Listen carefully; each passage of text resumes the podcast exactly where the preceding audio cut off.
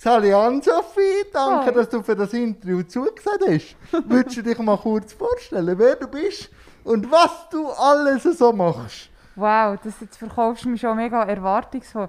Ähm, ja, ich bin Ann-Sophie, bin 31, ähm, bin in Thun aufgewachsen, in Bern geboren und bin seit elf Jahren in Zürich als Gesellschaftsjournalistin tätig und ähm, beschäftige mich einfach wirklich mit ähm, sozialpolitischen Themen viel, also viel feministische Sachen, Asylpolitik, LGBT etc. Also echt so ein bisschen alles, was halt die Gesellschaft bewegt. Was bedeutet für dich, aktiv zu werden? aktiv zu werden für mich ist eigentlich so ein bisschen, mir fragt sich ja viel, hey, wieso macht da niemand etwas oder wieso sagt niemand etwas und aktiv werden für mich ist wie die Erkenntnis haben, hey, ich könnte ja. Und ich könnte ja die Stimme sein und ich könnte ja etwas machen und das heisst eigentlich so ein bisschen wie die, die eigene Verantwortung auch wahrnehmen und vor allem auch die Verantwortung, die er hat als Teil einer Gesellschaft. Und was hat das befeuert? Oder hat es ein Ereignis gegeben? Oder einfach am Morgen aufgestanden und gemerkt, ich muss etwas sagen und ich muss das mitteilen? Oder ist da ein Ereignis gewesen? Hey, nein, also es ist eigentlich, ich werde die Frage viel gestellt, aber es ist im Prinzip, also ich bin mit 20 bin ich auf Zürich gekommen und habe in den Medien angefangen zu arbeiten, dort bei einem Nightlife-Portal. Das heisst, ich bin, ähm, also die ganze Nightlife-Szene und ähm, Medienszene ist ein recht guter Nährboden für feministische Keime, weil ich in diesen beiden Milieus halt viel habe erlebt, wo halt relativ grenzwertig ist. Was denn zum Beispiel? Zum Beispiel also halt im, im Ausgang irgendwie angelenkt werden, ohne meine Zustimmung. Ähm, in der Redaktion nicht ernst genommen werden, also nach drei Jahren noch mit Schätzchen angesprochen werden, obwohl ich einen hure guten Job habe gemacht Und irgendwie, und das führt ja dann so zu einem Frust und irgendwann kommt so die Erkenntnis so, hey, es liegt im Fall nicht an mir, sondern es ist ein System. Mhm. Und, und dann irgendwann bist du wie nicht mehr bereit, das einfach so als Status quo herzunehmen. Und das war dann bei mir der Moment, wo ich dachte, so, hey, okay, da ist irgendetwas und das ist nicht gut. Und dann bist du auch noch stärker in Journalismus gegangen. Hast das als Ventil genommen, zum äh, gegen aussen, oder hast du sonst noch irgendetwas gemerkt? Weil eben das Schätzchen und so ist ja dann auch im Journalismus gewesen. Also, wie hast du denn da Kanten bezogen und äh, gelbögelt und einfach das System ausdehnt? Also ich glaube, was, was mega hilft, ist halt, dass man einfach irgendwie, ähm, dass man die Themen auf den Tisch bringt. Also dass man wirklich, ähm, also ich habe natürlich, meine Position als Journalistin ist ja prädestiniert, um solche Sachen zu thematisieren und das habe ich halt dann vermehrt gemacht. Ich war dann aber auch Teil gewesen, zum Beispiel von einem feministischen Kollektiv namens aktivistin.ch, wo wir viel öffentlichkeitswirksame Aktionen haben gemacht ähm, Zum Beispiel haben wir in Zürich Brunnen rot gefärbt, um auf die Tabuisierung von Perioden aufmerksam zu machen. Oder wir haben am Frauentag ein riesen Banner an die Kirche gehängt, «Gott ist eine Frau». Und so ein bisschen so Sachen machen und dann bin ich aber vermehrt auf Podien zu Gast gewesen. Also es hat dann wirklich so, ich hatte dann so eine Mischform von Journalistin und Aktivistin, wo auch kritisiert ist worden, weil als Journalistin sollte man ja neutral sein, etc., etc. Wo ich aber finde, ähm, also wenn ich jetzt beim SRF arbeite, ist wie klar, kann ich meine eigenen Überzeugungen dort durchbringen und reinbringen. Aber ich finde, jede Journalistin, jeder Journalist hat irgendwo Überzeugungen und eine Haltung. Wie war es denn für dich, gewesen, wo du zuerst mal so raus bist, auch mit dir als Person? Und ich merke es ja selber, wenn ich aktivistisch unterwegs bin, wenn du den Kopf rausstreckst, kommst du viel Sonne über, das schon auch, aber es gibt halt auch ab und zu mal eine Regenwolke. Wie gehst du damit um?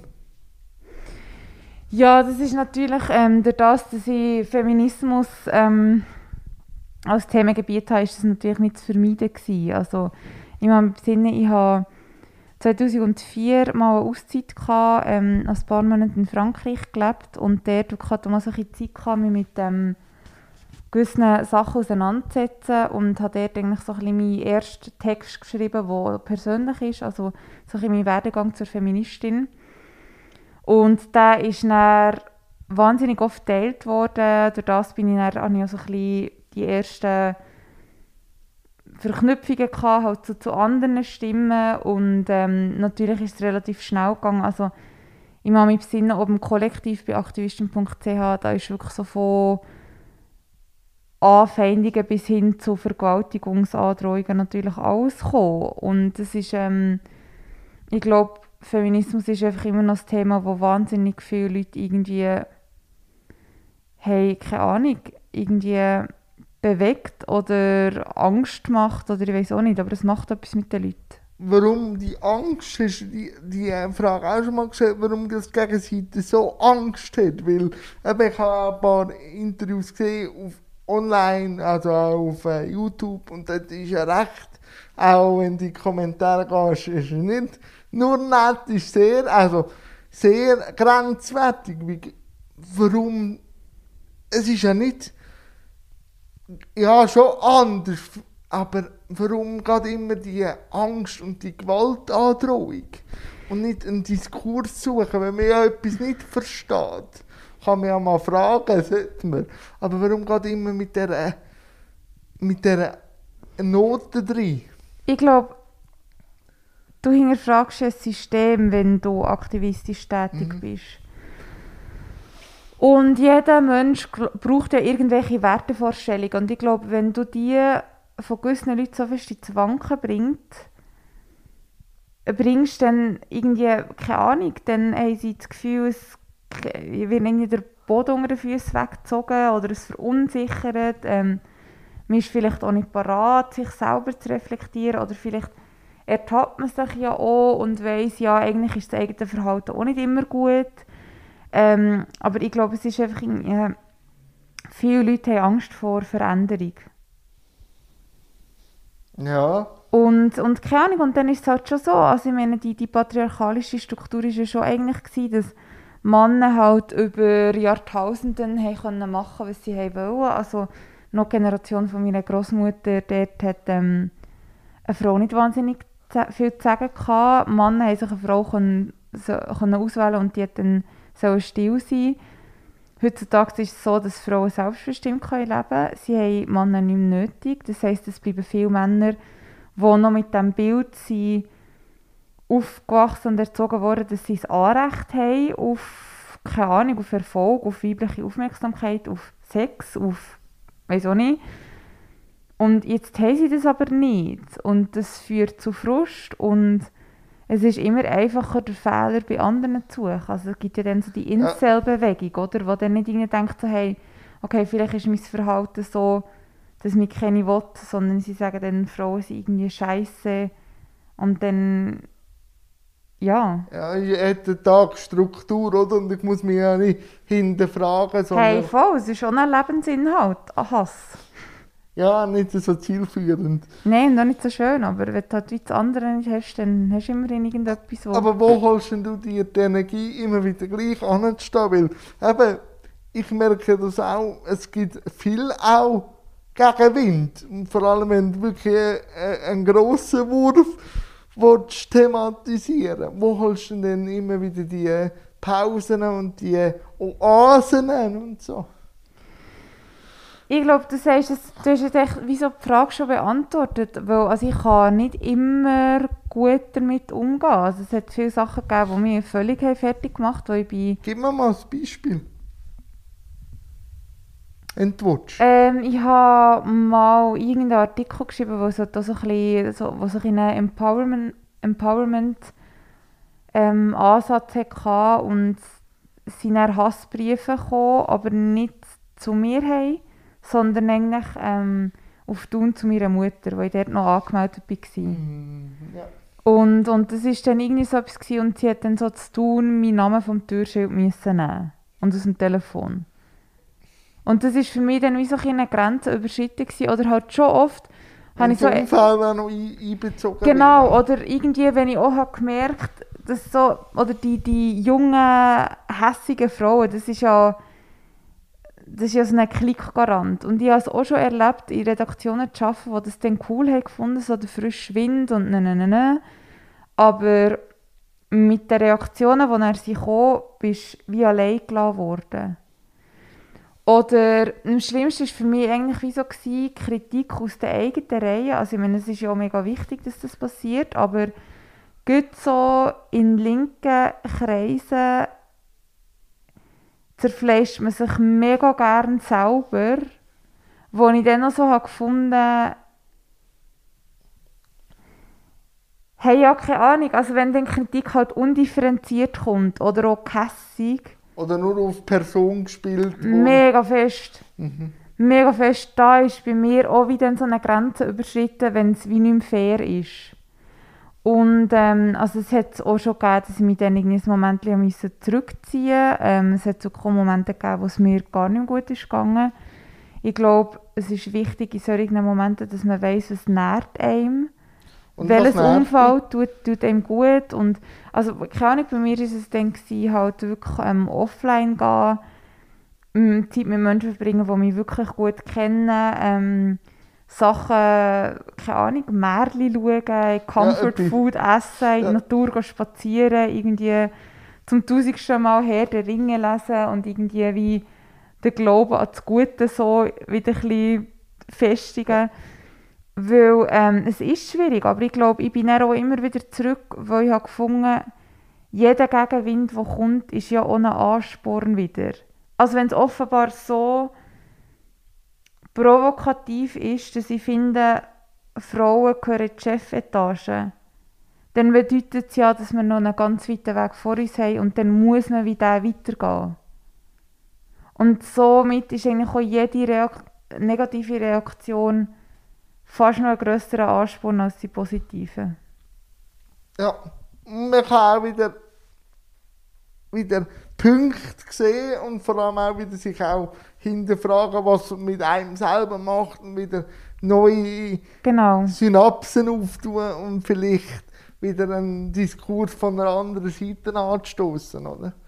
Aber, Absolut. aber warum hast denn du für dich Schreiben als, als Ventil oder als ähm, Zugfeder gebraucht? Was gibt dir Schreiben?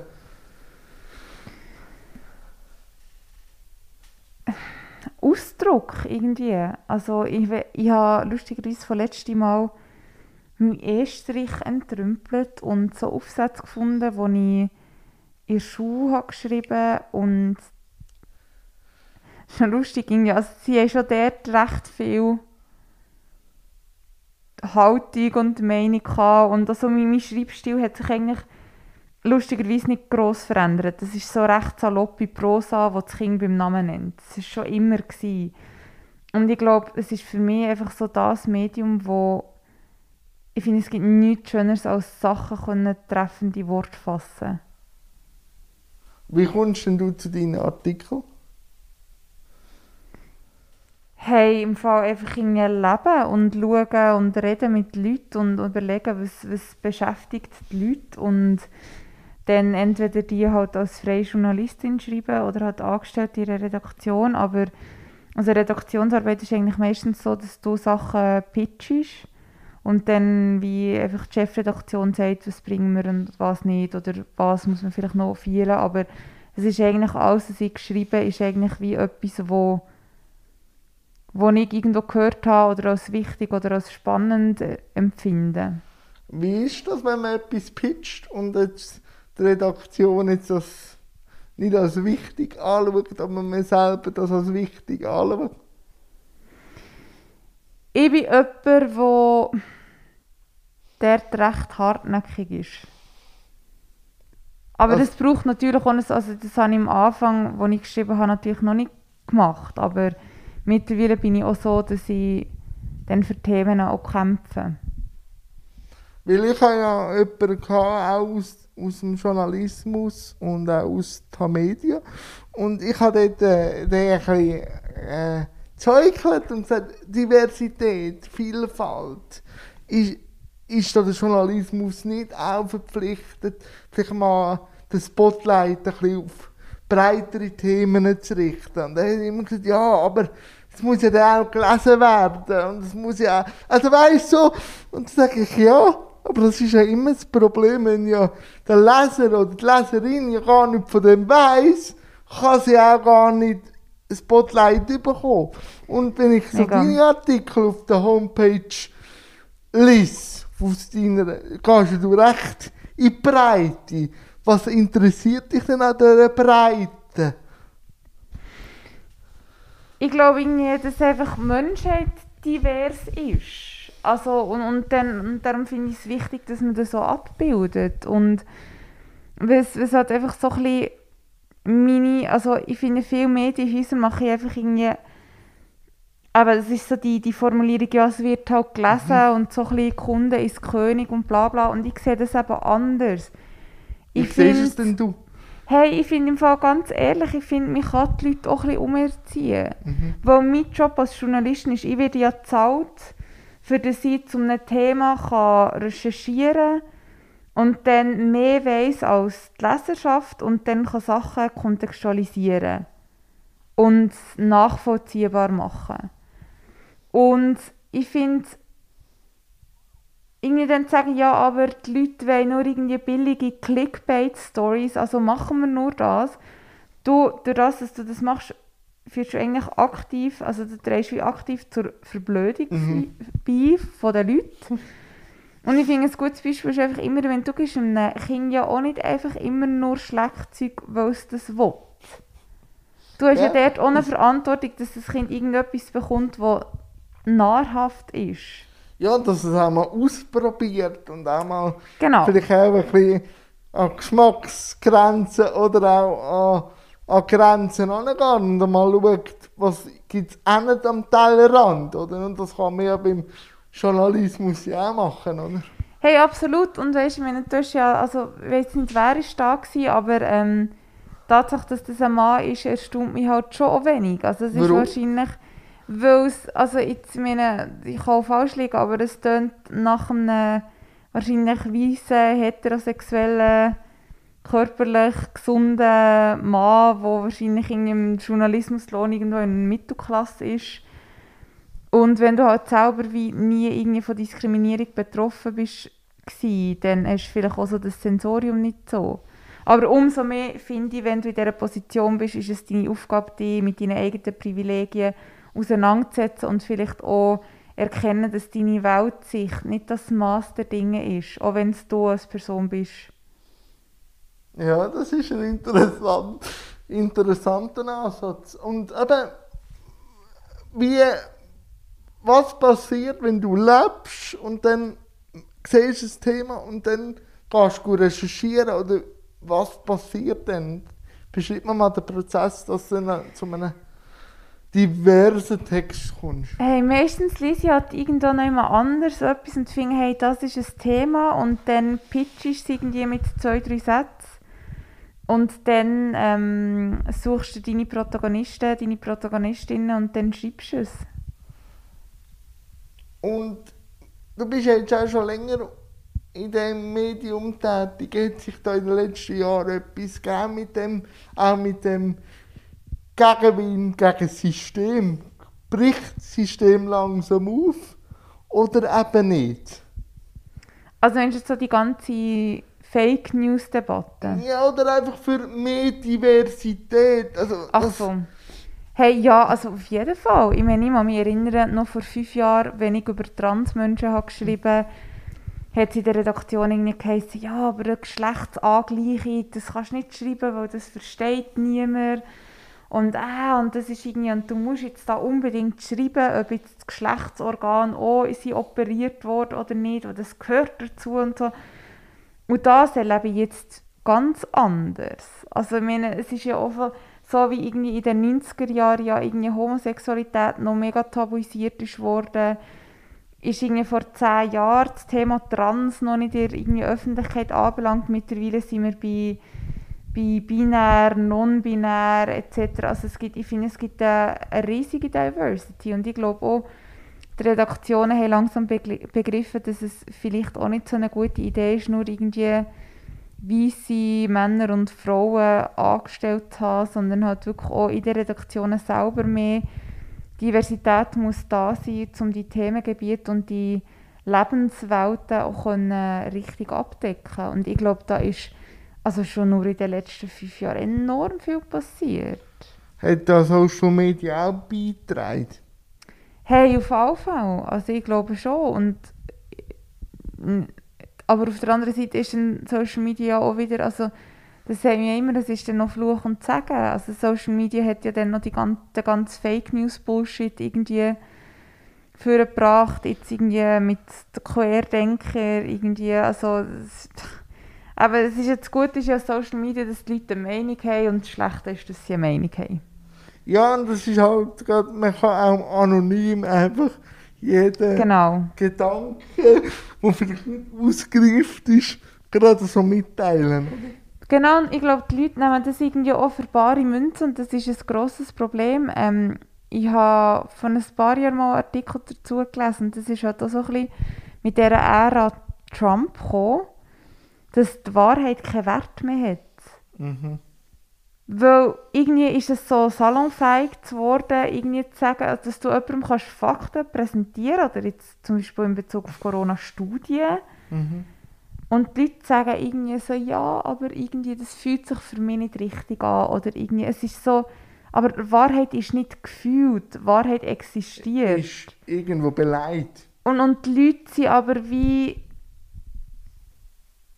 ja, das ist irgendwie, keine Ahnung, man sucht halt irgendwie Antworten. Das ist etwas Urmenschliches, dass man Antworten sucht. Und, und geben sich dann irgendwie halt mit Sachen zufrieden, die sich für sie richtig anfühlen. Und das macht natürlich auch die journalistische Arbeit unglaublich anspruchsvoller. Weil du auch nicht mehr die, also ich meine, ich finde es so gut, dass man den Journalismus kritisiert, weil es läuft dort auch wahnsinnig viel falsch. Und wir haben eine extreme Macht. Ähm, und ich bin eh grundsätzlich mega Power to the people und eat the rich und alles, aber ähm, so die, die, das Standing vom Journalismus, so, das ist wichtig. Es ist wichtig, dass es guten Journalismus gibt, aber es braucht dann ein Vertrauen von der Bevölkerung in, in Journalismus, weil nur so kann eine Demokratie funktionieren. Gibt es denn für dich Lösungsansätze, wie, eine, wie der Journalismus sich weiterentwickeln muss, auch mit dieser Debatte jetzt? Hey, ich glaube, was eine grosse Schwierigkeit ist, ist, dass ja Journalismus halt werbefinanziert ist. Ähm, das führt halt dazu, dass ähm, viel Schnellfutter gemacht wird, damit es Klicks gibt, damit man die, das halt kann zahlen kann. Ich glaube, auf der anderen Seite finde ich so gut, dass Journalismus, also dass die Informationen frei zugänglich sind. Ähm, wo vielleicht hat nicht irgendwie jede Familie den Zugang, also das Geld für irgendwie noch einen Tagesanzeiger, Online-Zugang oder was auch immer. Ähm, ich glaube, das müsste wie, also das ist ein Problem, das ich finde, müssen wir anschauen und dann halt auch, dass es halt auf Facebook irgendwie, also dass es dort keinen Faktencheck gibt.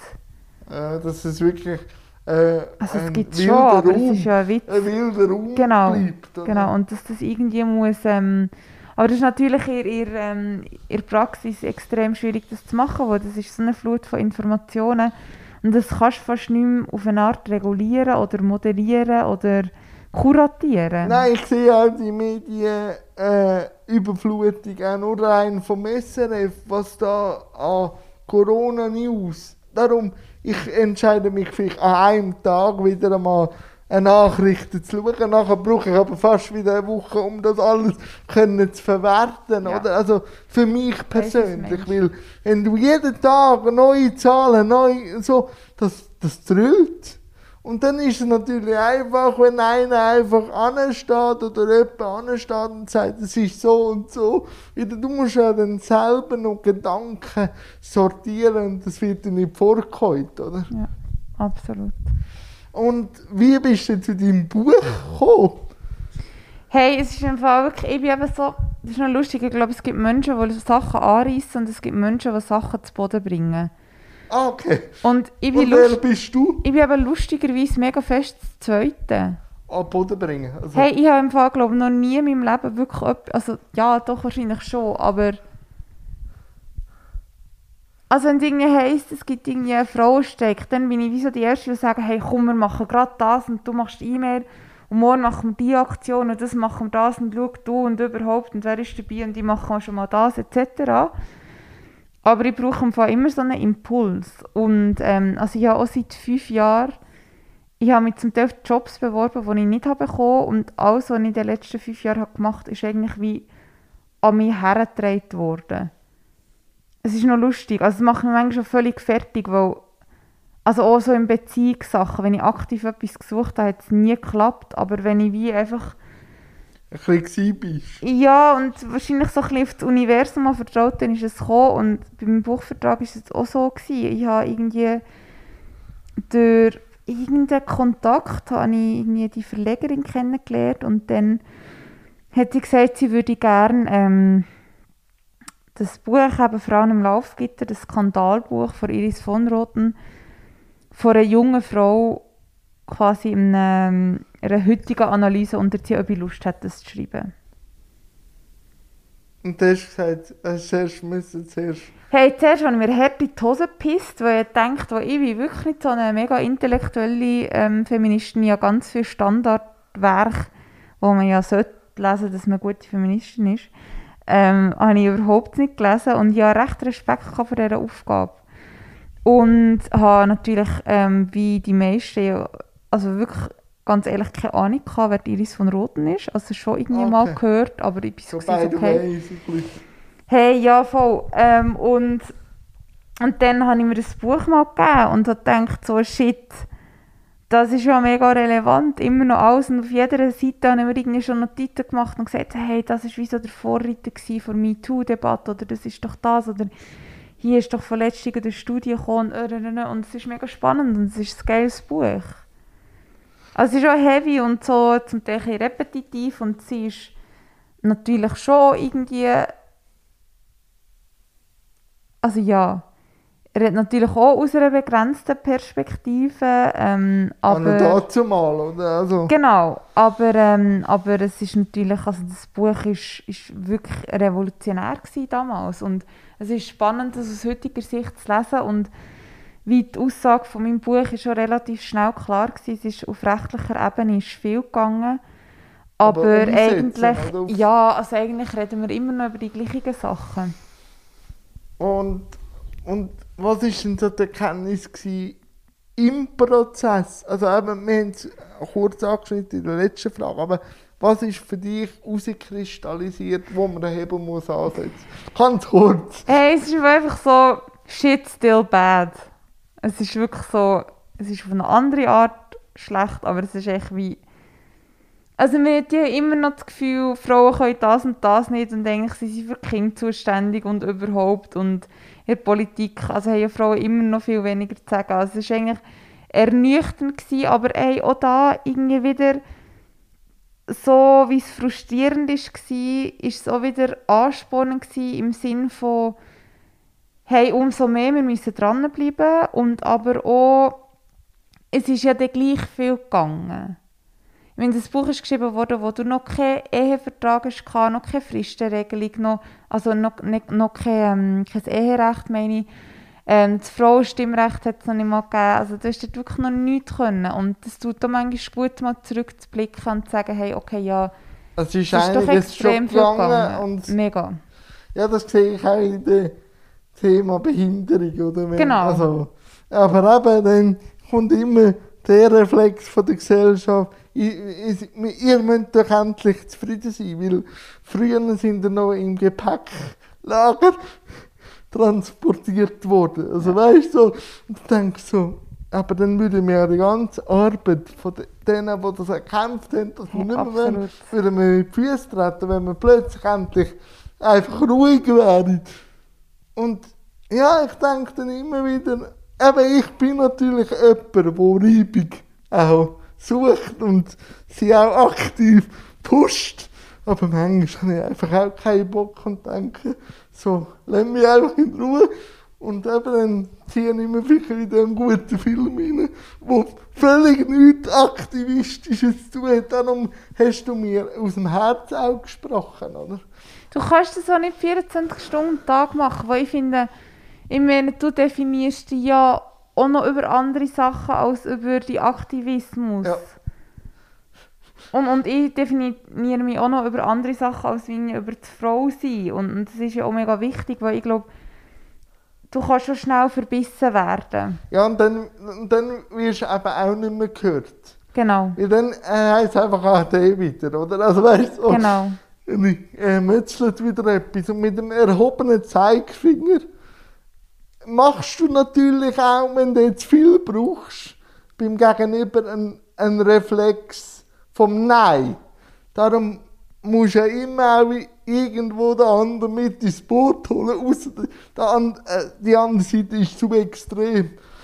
Wobei ich das natürlich mega scheiße finde. Also ich finde ich finde es mega scheiße, dass ich Feminismus zum Teil so muss sugarcoaten, für dass es irgendwie verträglich ist oder weißt so. ach, Ja, aber es ist wie natürlich. Aber ich finde eigentlich finde ich wie, also wir haben ja die, auch die ganze Sexismuskeule irgendwie ungefiltert zu spüren bekommen. Und es war ja radikal, gewesen, dass Frauen einfach nicht haben dürfen abstimmen und eigentlich keinen Wert haben in der Gesellschaft. Und jetzt müssen wir aber mega säuferlich so, ja, könnten wir echt vielleicht. Ja, nein, manchmal, manchmal, sage Ah. ich, manchmal schlage ich einfach Blöcke und sage, das ist jetzt so ich's. Und jetzt dann einfach uns zusammen finden, wie wir zu dem, wie ich es auch irgendwo durch anbringen. Also, ähm, aber so in Schulen oder so kannst du natürlich nicht immer gut umrennen, sondern ich denke, das ist ein nährhafter Boden. Du musst es mit Beispielen unterlegen. Oder? Absolut. Gehst denn du auch in Schule? Also, Ja, das habe ich tatsächlich auch schon gemacht. Ähm, hey, ja, und das war im Fall immer ganz erfreulich, gewesen, weil ich einfach gemerkt habe, sind so viel weiter als wir das noch waren. Also ich weiss noch, bei mir in der Oberstufe, meine, es war dann voll so die Playboy-Ästhetik rum. gewesen. Irgendwie, wir haben alle so MTV geschaut und dort waren einfach so die blonden Barbies. Gewesen. Hey, wir Mädchen haben irgendwie unsere Tangas angehabt, die aus unseren Miss 60 Jeans haben rausgeschaut und es war alles so irgendwie krass übersexualisiert gewesen. und irgendwie ist das nie wirklich thematisiert worden. Und, und auch irgendwie, was halt so Sexualität betrifft, wir hatten dann irgendwann mal so unsere erste Mal und da ist überall hat irgendwie darüber, hast so ist es um Leistung wahrscheinlich gegangen? oder? ja, und vor allem auch irgendwie wie so Blowjobs ist so ein Ding wo wir wie so gewusst haben, ja, das finden Dudes halt cool. Aber wieso, dass wir mal am Zug waren, ist so etwas, wo hey, im Fall wie einfach so gar kein Thema war. Und irgendwie so viele Sachen, wo jetzt junge Frauen so viel progressiver sind und auch selbstbestimmter und, und darum sind ja die, die Psyche bei Schulen immer so etwas Schönes, wo ich so merke, so, hey, okay, die sind schon an einem mega anderen Ort als ich Mhm. dann. Und das sind irgendwie 20 Jahre Unterschied und es geht in die richtige Richtung. Aber wir sind natürlich noch nie da, weil ich meine, sie erzählen, also gerade wenn du dann mit Mädchengruppen redest, erzählen sie natürlich schon immer noch, dass dann einfach Jungs kommen und irgendwie so irgendwie anlängen ohne, ohne ihr Einverständnis und so. Also weißt es ist so, Intellektuell wissen sie es, aber sie wissen, also es ist noch kein äh, Rahmen gegeben, um sich auch dürfen, also so ihr eigenes Recht dürfen, von der Gesellschaft her.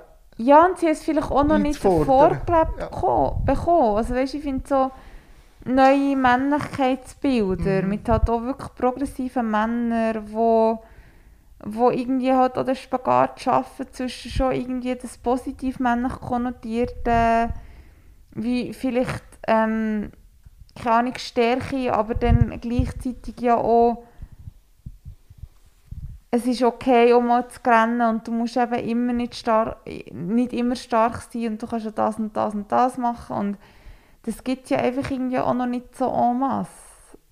Und darum ist es wie, ich finde, das, das muss ja irgendwie, also wenn du einem Bub sagst, so, hey, es ist einfach mega wichtig, dass du die Frau mit Respekt behandelst, kannst du das schon sagen, aber es ist ja viel effektiver, Aber du musst wenn es er, vorleben. genau, wenn er heimkommt und sieht, dass sein Vater seine Mutter mit Respekt behandelt. Und wie bist denn du auf den SRF-Doc äh, Corona und Jugend gekommen? Hey, auch wieder angefragt worden. Ähm, ich bin, ähm, mein jetziger Chef hat mich dem Chef vom Doc empfohlen und der hat dann gefunden, okay, dann gut und dann ähm, haben wir uns mal kennengelernt und dann drei Tage später hat er angerufen und gesagt, so, hey, hast du Bock, die Doc für uns zu machen, hast irgendwie drei Wochen Zeit. Und was sind so die Erkenntnisse in diesem Doc für dich? Hey, es ist mega spannend. Dann war es im Fall wirklich so ein bisschen, hey, the kids are alright. Also irgendwie, sie handeln es recht gut. Ich glaube, hätte ich den Doc im Jänner gemacht, wäre es anders gewesen, oder jetzt so im Ja. Februar. Also Mit ganz St. Gallen und so, also ja. genau, wobei ich ja finde, wenn St. Gallen sind einfach so Karawalte Ja, natürlich. so, aber das ist ja Aber nicht Masse. Es ist natürlich, es zeigt gleich mit dem Zeigefinger drauf, dass man die Jugend auch ein bisschen im Stich lässt. Ja, ich glaube es auch. Und, und, und also, wenn du das siehst ja in den Zahlen, wenn eine Suizidrate bei den Jugendlichen ist irgendwie jetzt ich glaub, verdoppelt oder so. Ähm, und, und ich, sie viel frustriert und ich kann das auch voll nachvollziehen. Und gleich glaube ich aber, dass das Gros den Jugendlichen, also wirklich so 18-Jährige, schon recht reflektiert und auch vernünftig ist und auch eingesehen, dass das jetzt halt gewisse Sachen einfach auch nötig sind. Also ich bin eh auch fest davon überzeugt, dass die Jugend viel besser ist als ihr Ruf. Und ich glaube aber auch, dass jetzt der zweite Winter, oder nein, es war echt der erste Corona-Winter, Ja, also das, das hat angehängt. das hat, also da kann ich nur aus eigener Perspektive sagen, ich habe letztes Jahr eh nicht so ein gutes Jahr gehabt, in Corona mal un, also ausklammert, aber der zweite, wenn dann Tage kürzer werden und du nur Ja, und nur daheim bist, oder? Ich Ja. habe mich dann wirklich, das ist, das kritisiere ich auch leicht. Wir reden natürlich, dass man uns Menschen mit Behinderung schützt. Aber schützen einfach heisst, ein bisschen, also, wegsperren oder einfach, so ist ja auch nicht die Lösung. Und dann, wenn Nein. 24 Stunden, ich liebe meine Wohnung, sie ist wunderschön, aber wenn du jeden Millimeter einfach auswendig kennst, das fast kannst mit Augen zu, dir einen Kaffee rauslassen, dann hängt es an. Hey, mega fest. Und du, du sagst eben, man will irgendwie Menschen mit Behinderung schützen, aber schützen ist für mich schon auch zu schauen, dass es ihnen auch psychisch gut geht. Und das ist für mich nicht gemacht worden. Ja. Generell Psyche, man hat immer gesagt, es ist ein Faktor auch, was häusliche Gewalt anbelangt, aber Genau. man hat nichts gemacht, Genau. oder? Und Von das finde ich im Fall schon auch, ich hätte mir da mehr gewünscht, also wie ja die, die Massnahmen immer irgendwie als, als also du hast ja die Medienkonferenzen gehabt und dann die hübschen Flyer, die du können ausdrucken aber es ist ja nie gross, es hat nie grosse Kampagne gegeben, wie kann man da auch mental gesund bleiben. Und ich glaube, das ist etwas, wo, wo sehr wichtig wäre gewesen, wenn man es hätte gemacht. Und wo ich auch nicht so ganz verstehe, wieso das einfach irgendwie ein bisschen vergessen ist gegangen. Und eben, wie tust du dich auch äh, mental äh, gesund halt eben mit viel Lesen, mit Leuten, aber gibt es da schon noch so ein Hobby, das du könntest kurz erzählen so, du- Hey, wie halte ich mich mental gesund? Ähm, das ist eine gute Frage. Mir ist schon, ich hatte schon zweimal Phasen, gehabt, wo es mir selber nicht gut ist gegangen. Ich habe aber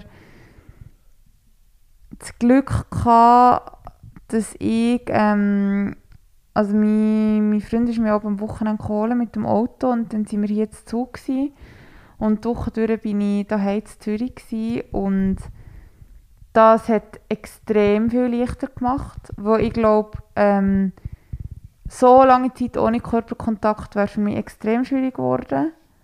Und, aber so wie ich ihn und mich kenne, hätten wir uns wahrscheinlich wahnsinnig gemacht, wenn wir nicht die ganze Zeit aufeinander oben wären. Und das ist natürlich ein Faktor, der extrem wichtig war. Ich habe während dem Lockdown ab und zu, also ich bin dort auch nicht immer ganz, ganz, ganz brav gewesen. Du Also ich kannst habe- ja auch nicht, also Ja, also vielleicht hat man sollte, aber ich habe gefunden, also ich habe ab und zu eine Freundin im Park getroffen, immer schön mit Distanz. Ähm, und ja, in die Natur gehen hat geholfen. Aber das ähm, hast du im ersten Lockdown noch können. Genau. Aber nachher im zweiten ist für mich noch mein natürlicher Erzfeind der Schnee gekommen. ja, ja, Und dann bist du wirklich nur noch in deiner Nutshell gewesen. genau. Und dann fährst du einfach dir die Sinnfrage. Ich kann mir aber die Sinnfrage stellen, was ich schon nie gemacht Ja. habe. Äh, auch noch nie die Sinnfrage, warum bin ich behindert? Also, aber ich Ja. habe ich habe mir wirklich die Sinnfrage gestellt, jetzt bist du 30 und jetzt hockst du nur daheim. Also weißt du, Ja. ich muss natürlich, also weißt du, für mich ist der finanzielle Druck nicht rum gewesen, oder? Ich habe eine gute Ja. IV-Rente, aber nachher, ich bin jemand, der gern, ich bin eher jemand, der etwas anreißt und Ja. dann einfach nichts Ja. geht, Ja, dann, dann fährst du wirklich an vertrüllen und da Schlafstörungen bekommen. Also, ah, weißt, shit, tut mir leid. ja, nein, es hat mich auch stärker gemacht, oder? So, also, ich kann mich auch besser einfach kennen und Ja. mir hat einfach Struktur. Auch in dieser, in dieser eine Struktur angebracht. Also nicht nur einfach rumbambeln und warten, bis es wieder dunkel wird, sondern auch im Tag Struktur anzufangen und halt die Rollläden auch aufzutun. Gleich. Hey, ich glaube eben, dass du wirklich ein bisschen die falsche Frage, äh, die falsche Frage weil ich habe das Gefühl, ich habe es jetzt nicht so mega vorbildhaft gehandelt. Ich finde das aber nicht gut. Ja, nee, also weißt, ich würde dir jetzt mega gerne sagen, dass ich irgendwie habe angefangen das zu machen und dass ich geschaut habe, dass ich irgendwie, irgendwie mich richtig anlege und so, aber ich bin genau eine so gewesen, die auch irgendwie fünf Tage nicht richtig geduscht hat und genetflixt hat wie blöd und jeden Abend ein Bier hat getrunken, damit es wenigstens ein bisschen nach Ausgang ist. Also wenn es hat dann schon irgendwie gute Phasen gegeben, ähm, also ich habe zum Beispiel Nachbarschaft, ähm, der Kontakt ist mega schön geworden. Ich habe mich dort sehr daheim gefühlt. Ich bin einkaufen für die Nachbarn. Hey, aber sonst... Also natürlich hatte ich dann noch meine Phasen, gehabt, wo wir irgendwie jeden Tag Yoga gemacht und irgendwie... Aber, Ja, also die, die Motivation. ja, aber nicht so wieder irgendwie die Tage gegeben, wo ich irgendwie um drei am Nachmittag mal zum Morgen habe gegessen und mich selber gehasst habe und dann am nächsten Tag habe ich gedacht so, ah Mann, Ann-Sophie, das ist jetzt genau wieder so ein Leistungsgesellschaftsding und es ist im Fall Pandemie und es ist im Fall mega okay, wenn du jetzt auch abkackst. Und du musst jetzt nicht irgendwie zehn neue Hobbys haben und einen gestauten Körper und irgendwie vegan, healthy, bla bla, sondern es ist Fall auch okay, wenn du jetzt einfach 10 Kilo zunimmst. We weißt du, das ist irgendwie so, keine Ahnung, ich glaube, ich bin sehr ähm, menschlich in dieser ganzen Pandemie und ich habe auch herausgefunden, dass ich, ich bin halt, ich mag es gerne so ein bisschen ordentlich und organisiert Aha. Und ich hasse Planänderungen und darum ist das für mich wie ein rechter Bünzli tief im Inneren und darum ist das für mich ziemlich ein Albtraum gewesen. Aber wie du vorher auch hast gesagt, du hast etwas Gutes daraus ziehen. Hey, ich habe im Fall, ich habe nie in meinem Leben Plan B gehabt. Bei mir ist es entweder Plan A oder nein. Und das ist im Fall schon etwas, wo irgendwie, wo mir das Jahr auch gelehrt hat und darum habe ich glaube schon etwas Positives daraus gezogen. Also ich habe irgendwie so gecheckt, hey, es ist okay, du kannst nicht immer alles kontrollieren. Es gibt Planänderungen, es gibt Unsicherheiten, aber du kannst das so handeln. Und ich bin, glaube ich, so ein bisschen krisenresistenter geworden. Und das, also zum Beispiel an Weihnachten, meine Mama ist Asthmatikerin, es war aber ihr Wunsch, gewesen, dass wir gleich heimkommen. Wir haben dann, also meine Schwester und ich, wir haben dann Vorquarantäne gemacht. Und eine Zeit lang ist so ein bisschen, also ist für mich wie klar gewesen, dass ich nicht bei ihr schlafe. Und dann an Weihnachten ist mir mega wichtig. Und ich bin dann so, gewesen, so oh mein Gott, es ist ein Heiligabend und ich bin dann so irgendwie allein. Und dann habe ich gedacht, aber weisst du, dann gönne ich mir das mega nice Hotel in Thun, das ich schon immer wollte. Und das hast du überzogen. Und hey, am Schluss hat sie gesagt, irgendwie sind wir so bei ihr pennen und ich habe gefunden, okay, fein, irgendwie, wenn das, wenn das glücklich macht. Aber ich wäre dann wirklich einfach in so ein mega nice Hotel gegangen und habe mir dann die Prinzessinnen zum Morgen gegönnt und so. Und dann habe ich gedacht, so, okay, geil, dann mache ich wenigstens das. Aber das ist natürlich, das habe ich auch können, weil ich wiederum privilegiert bin. Und dann habe ich mich manchmal schon schlecht gefühlt, wo ich denkt, so, hey, in Anbetracht vor, in Anbetracht der Tatsache, dass ich doch privilegiert bin und sehr viele Möglichkeiten hatte, wie die Corona-Krise sollen besser handeln Aber ja.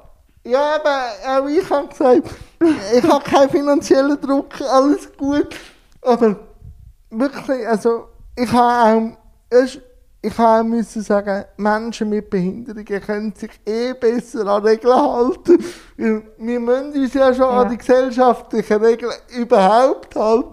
Du bist doch gar nicht eingeschränkt sein, ja, oder? also, aber wenn es dann wirklich nur ganz eng wird, dann wird es dann halt sehr unangenehm. Oder? Ja. Aber wie sehen jetzt deine Pläne jetzt so aus, so in Zukunft? Wohin geht es mit dann, Sophie? Hey, Im Moment bin ich im Arbeiten wie eine Gestörte, was aber okay ist, weil ich ja letztes Jahr sehr wenig gearbeitet ähm, Und es ist mega spannend und ich lerne auch viel. Und das, Was hast du jetzt gerade Neues gelernt? hey, ein Team leiten. Ah, okay. Ja, was, ähm, was recht viel Arbeit an einem selber voraussetzt. Warum? Also, hey, keine Ahnung, du musst, du musst wie mit gutem Vorbild vorangehen. Du musst so ein bisschen dein Zeug auf die Reihe bekommen. Du musst lernen abgrenzen.